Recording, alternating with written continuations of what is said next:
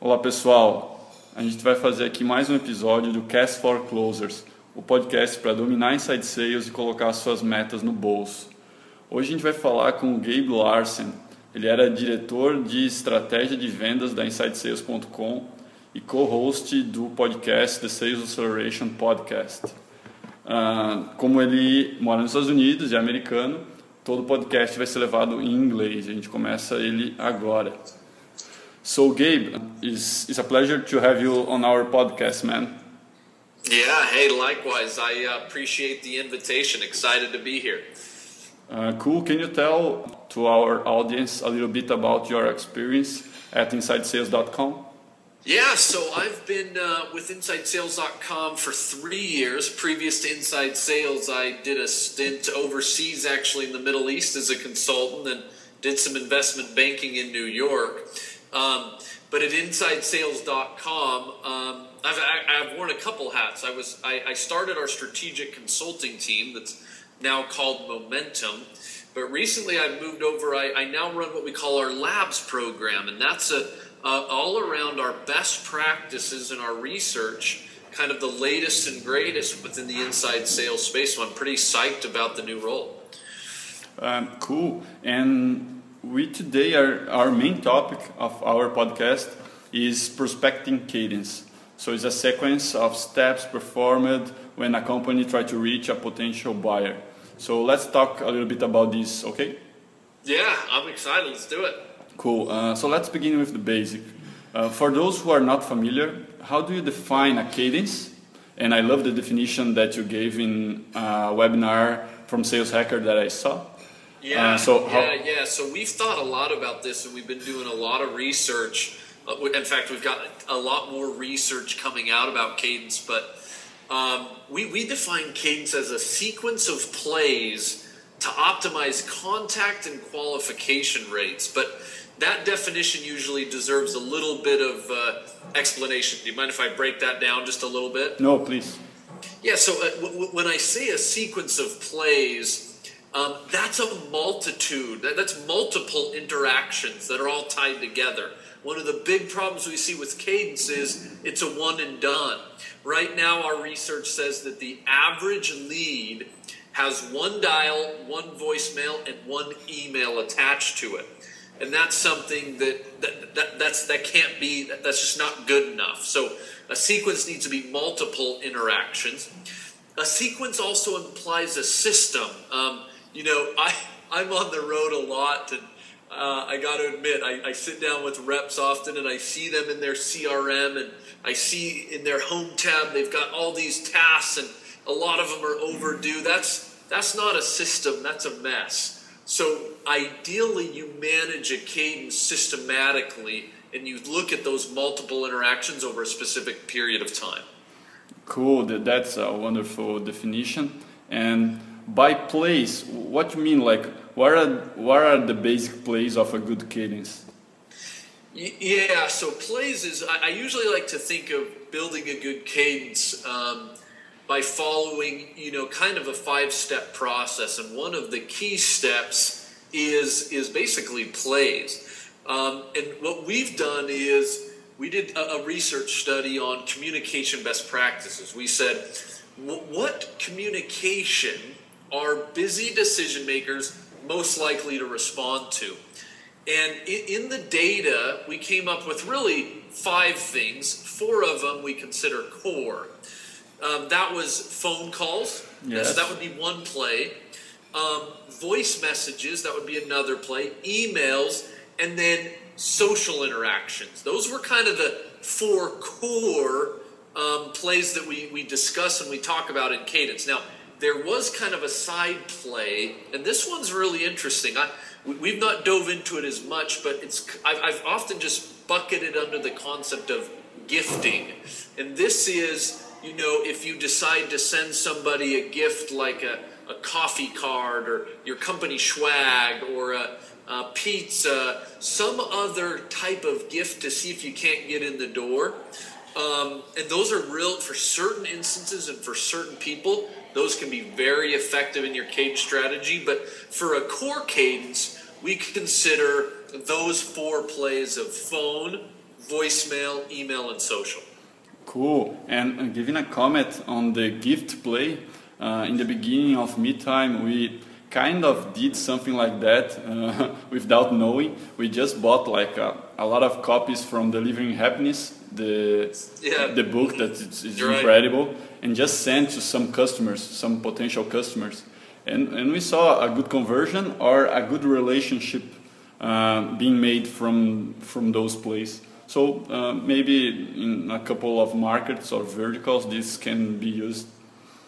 Yeah, so that that's really coming on that that type of, of outreach strategy where you send a gift is a really powerful um, in an account based model. And we'll talk a little bit about I think here in just a minute. I want to get into it. You know, what are some of the factors that most effective cadence strategy. But a gifting motion is really optimal for more of a strategic selling motion, or what some people refer to as a an account based selling motion. Cool. So let's go in, let's go inside this point. Um, what are the, the main factors that can affect the design of a good cadence? Um, for example, the type of lead, if it's inbound or outbound, or maybe the sales model if it's transactional or account based. Yeah. So so yeah. these are these are the two main factors. You, you probably have a, another one. Uh, can you comment a little bit about that? Yeah. So. Um, I, I, usually recommend, based on our research, we have what we call a foundational cadence. Um, and, and we, we maybe dive into that in just a minute. But I usually recommend to people that they they start with kind of a research proven best practice cadence. Again, we call it the foundational cadence. From there, depending on a couple of these different attributes, you want to tweak that cadence in order to hone in on your target market, your target audience, your target kind of company. So, the, the typical attributes that affect a cadence the most are um, number one is going to be who you are and who you're targeting. Um, what I mean by who you are is there's typically going to be two things under this. One is, are you a high velocity model? Meaning, are you transactional? Do you have a short sales cycle? Do you um, uh, is your, your your total deal size relatively small, or are you a strategic model? Are you a relational model? Are you an account based model where you have a long sales cycle, six months? You know, deal sizes of, of, of very large amounts, a quarter of a million dollars something similar to that. That is going to really affect your cadence. Now, underneath that, you have that inbound versus outbound. If you're just if you're a transactional model, just focusing on inbound leads, leads that are generated from marketing, that, that's going to real it's going to be a different cadence if you're a relational or strategic model that's just going outbound and focusing on strategic kind of companies. So that understanding you step is very important when you think about it. The second big thing is who are you going after? And, and what I mean by that is usually what I refer to as title level and title function. Yes. So think of that like, am I going after IT, a director of IT, or am I going after the SVP of IT? Am I going after the a manager in sales, or am I going after the SVP or CRO? if you're going after, just as a, a quick tidbit, if you're going after lower level people, phone, we find that phone is typically a better way to lead out. If you're going after a CEO, for example, it's going to be very difficult to get the CEO on the phone. You're going to have to go through a gatekeeper, etc. So yes. other methods might be more appropriate. So those are usually the two things: understanding you and your position, um, and then understanding your target audience that you're going after, th- those are the attributes that affect cadence the most. Okay, and the cadence can be completely different based on these criteria, right? That's right. That's right. Correct. Cool. So, uh, getting deep again in the cadence structure, uh, in January, how many touch points a good cadence have? Because you just told us that uh, an average uh, lead or prospect receive three three touch points, like um, an email and, and phone call and then voicemail. But this yeah. is, I agree with you. This is just um, too little. Maybe uh, in in that week the prospect was uh, too busy to answer your call. Yeah. So uh, how many touch points is like the the, the sweet spot for a good cadence? Yeah, so interesting. We just ran an audit. This is this will be you. You probably find this interesting. We just ran an audit. We randomly went out to companies' websites um, and we submitted an entity um, 4,723 times to these random companies. And then we tracked how many times they followed up with us. Now, for this particular, if you look at the all the decimal places, what do you think the average um, average number of times that these people followed up with uh, with our secret shopper, if you will? What do you think? Mm, uh, I'm going to say two. Two. It actually came out to be, and truthfully, we see this on inbound leads slightly different than outbound leads. Again, these were leads that were we went on somebody's website, submitted it, and then they followed up. It was actually 4.47, 4.47 on average. Um, so interestingly, when we look at best practice, the number, the best, the, when you look at best practice touches, you're looking at more in that 10 to 15 range. Now, some people say, Gabe, why the 10 to 15? Well, again, you've got to look at some of the different attributes. If I'm in a transactional high velocity inbound model, you typically go a little bit higher. If you're in a strategic model that's relational, you might go a little bit lower in number. Um, so we typically recommend what we call a three by three by three by three model. Now I know in, in you I think mentioned um, voice messages in your world doesn't play as well as it does potentially in North America. Yes, this but is our, true. Our, our foundational cadence says, hey, typically start by thinking about three voice, three phone calls, three voice messages, three email, and three social touches in about so that's 12 total right there. Now, again, in your world where voicemails can't play a role, you'd probably want to up that game by a few extra to get into that 10 to 15. Um, so we say, look, get 10 to 15 over typically a two to four week time frame. Okay, so so this is like the the basic rule for start a good cadence, and then you you fine tune based on your market and your target um, persona. Yeah, so maybe let me just give a quick example because sometimes that's a little bit confusing to people. So let's say you say, okay, Gabe, I believe you. I, I like your foundational cadence of three by three by three by three. Um, but I happen to be, let's say, a relational outbound kind of company, meaning I'm focusing on big deals, long sales cycle, and I'm going outbound. I'm, I'm going kind of cold to them. In that model, I may change it a little bit and say, why don't you go for a three, two, four, four? And again, I'm using some of our language. You'd have to apply it to your world, but that would be three phone calls, two voice messages, four emails, and four social touches. Now, notice I've taken the phone down a little bit and I've upped the email and the the the uh, the social because I'm in a relational outbound model. So I we find in that model social and email is a little bit more effective. So I do a little bit more of those, and I start my cadence with those interactions. Does that does that make sense? Yes, it make complete. It makes completely sense for for me at least. Uh, and pro- and probably uh, you, you if you are in account base um, chasing whales and big bigger deals, uh, you're probably going to have a, a longer time uh, period on the cadence, like three weeks or four weeks, right? Yeah, that's that's right. So good good question or good kind of point there. So. Um, usually, so what, a lot of people say, Gabe, why the two to four weeks? Again, if you're more of a strategic rep, you're going to probably take that cadence um, and, and, make it a little bit longer. If you're a transactional rep, you're going to make that cadence a little bit shorter, right? Perfect.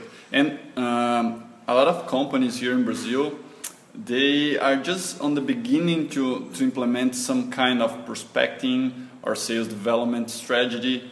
Yeah. Um, what do you, what do you suggest to be a good first step for them to start in the right direction?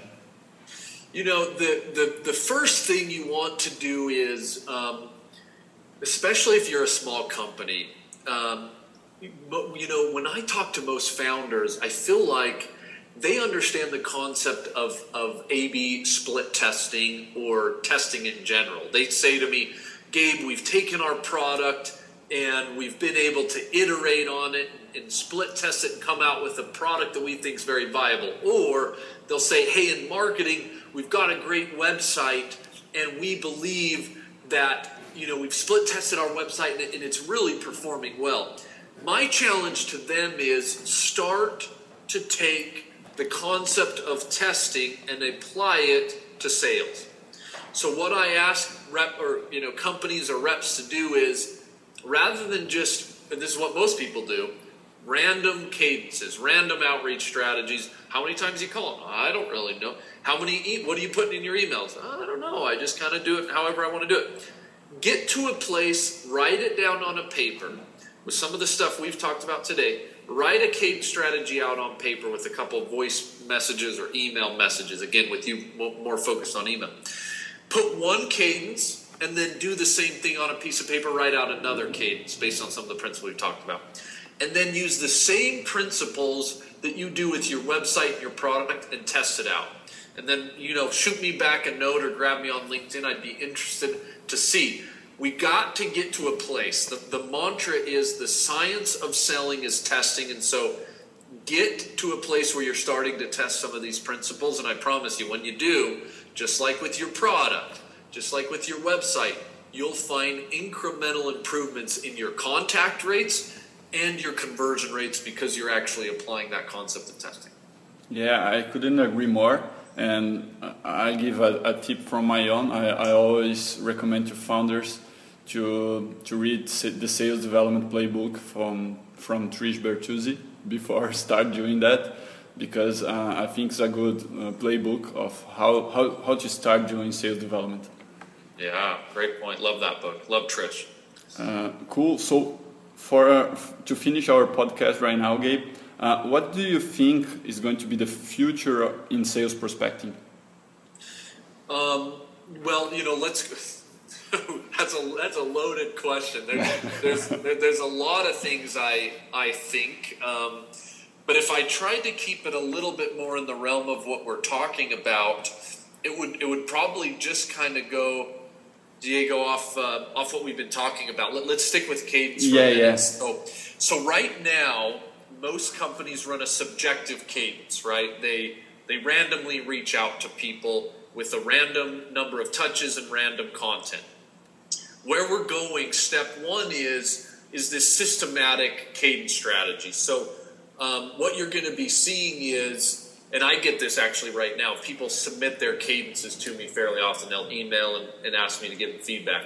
But you're going to see almost like a store of best practice cadences that you can literally plug into your CRM and run those cadences and see which ones work best for you. So, step one is kind of this systemized cadence where we really get into best practice, testing best practice cadences. Step two is going to be more around the content because, truthfully, in a cadence strategy, um, you can send, you know, touches, number of touches is great and spacing is great, but content is king. Your message is usually trumps everything. So you're going to see more analysis and recommendations on content. So, for example, I'm going to be writing an email, and a system will actually tell me um, how to tweak my message. Um, it'll recommend different types of attachments. It'll even recommend the optimal time to send an email so that I can maximize open rates, all in the name of kind of predictive cadence. So I'm seeing right now subjective cadence. I think step one is predictive cadence that has the ability to test and really dive deep into what's working and what's not working. And then step three gets into the predictive content where it's actually recommending, you know, you should do this or that or the, right now. the time, and, and etc. So that's where I'm seeing it going. Uh, that's perfect. Uh, that's a nice vision. Uh, hopefully, is going to to be concrete Well, what do you mean? Hopefully, it's it's gonna happen. perfect, perfect. So so it's going to happen. Uh, maybe it's already happening in the U.S. and maybe starting, just giving the first steps here in Brazil. It is. It, it's not, none of that's happening at the moment, but again, you're. It's coming. Some of that stuff is definitely coming because we've got to, Diego. The problem is we can't we can't be subjective anymore in sales. We've got to apply more data and science. Yeah, uh, perfect, Gabe. I want to thank you so much for joining us here uh, in Cast for Closers today. Uh, thank you for um, share some of your knowledge in cadence and prospecting. Uh, and hopefully we can record another episode uh, in the future. Yeah, and, and again, thank you so much, Diego. And if I always like to continue the conversation, so please grab me on LinkedIn. You know, send me a note. Um, always happy to dialogue around this important topic. Cool. And uh, uh, the final tip for everyone is please uh, join uh, the podcast that Gabe Larsen um, make. Oh, that's right. Yeah, that's it's, right. it's the Sales Acceleration Podcast, right? Yep, we do the Sales Acceleration Podcast. We do it twice a week, and we bring on industry experts and talk about all things around demand generation, sales, and sales operations. So uh, yeah, check us out on on uh, iTunes or Stitcher, and love to have you join. Yeah, I have it on my feed. Uh, really, is is really valuable content on sales. So please, people, uh, join Gabe and, and listen to to it as well. Okay, Gabe. Bye. Thank you.